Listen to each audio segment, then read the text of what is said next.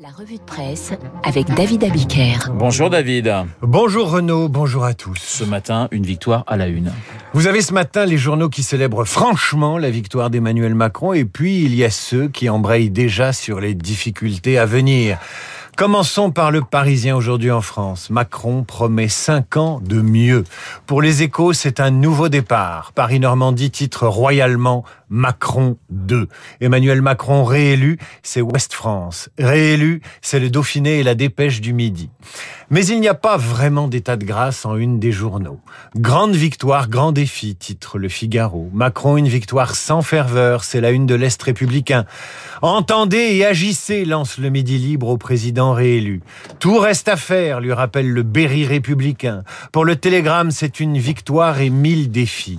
Mille défis, notamment celui des législatives et de ce que la Marseillaise appelle le troisième tour. Mille défis, c'est aussi réconcilier très vite, comme le titre La Nouvelle République. Mille défis, c'est pour le progrès, être obligé de changer. Mille défis, c'est encore une France à rassembler, lance le courrier de l'Ouest, ou une France à apaiser pour la Charente libre.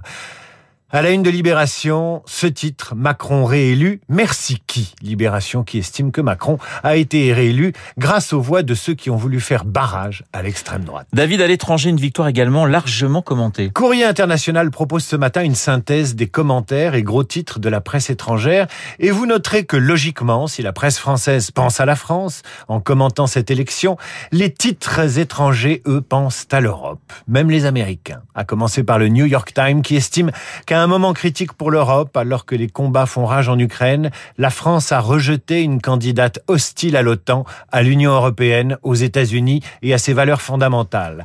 Pour le Washington Post, le résultat confirme le rôle de Macron en leader de facto de l'Union européenne, maintenant qu'Angela Merkel est partie et que son successeur est submergé par les problèmes liés à la guerre en Ukraine. The Atlantic suggère même que c'est l'Europe qui pourrait lui donner à Emmanuel Macron ses grands galons de grand homme. Il y a toute chance qu'il devienne la figure européenne déterminante de notre époque, éclipsant même Merkel dont l'héritage s'effondre devant nos yeux.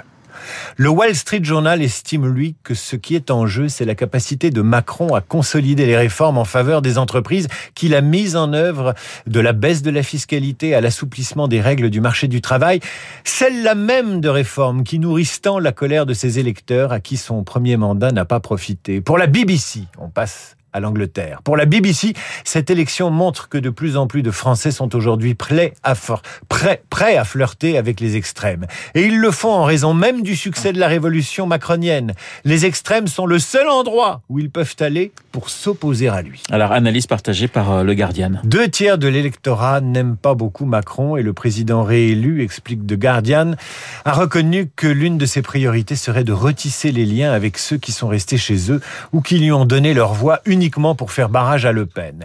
Le centriste de 44 ans va devoir jouer davantage les équilibristes, anticipe The Telegraph. Une incontestable performance pour le quotidien suisse Le Temps, une performance politique dans un pays fracturé.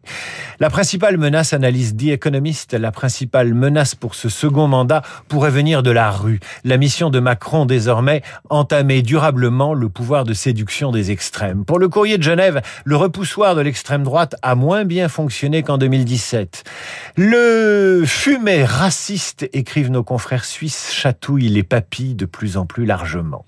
Pour le quotidien belge le soir, cette victoire a un double visage, un goût amer. C'est une franche victoire et en même temps une sorte de défaite, car entre l'abstention record et le score de Marine Le Pen, la reconduction pour cinq ans d'Emmanuel Macron est tout sauf un plébiscite. En Espagne, El País estime qu'il ne peut y avoir aucun motif de célébration. L'objectif de recoudre une France fracturée devrait être une priorité, estime le journal madrilène. L'objectif de ce nouveau quinquennat sera d'éviter que la France ne tombe dans cinq ans entre les mains des extrêmes. C'est là-dessus que la postérité de Macron sera jugée en France et en Europe.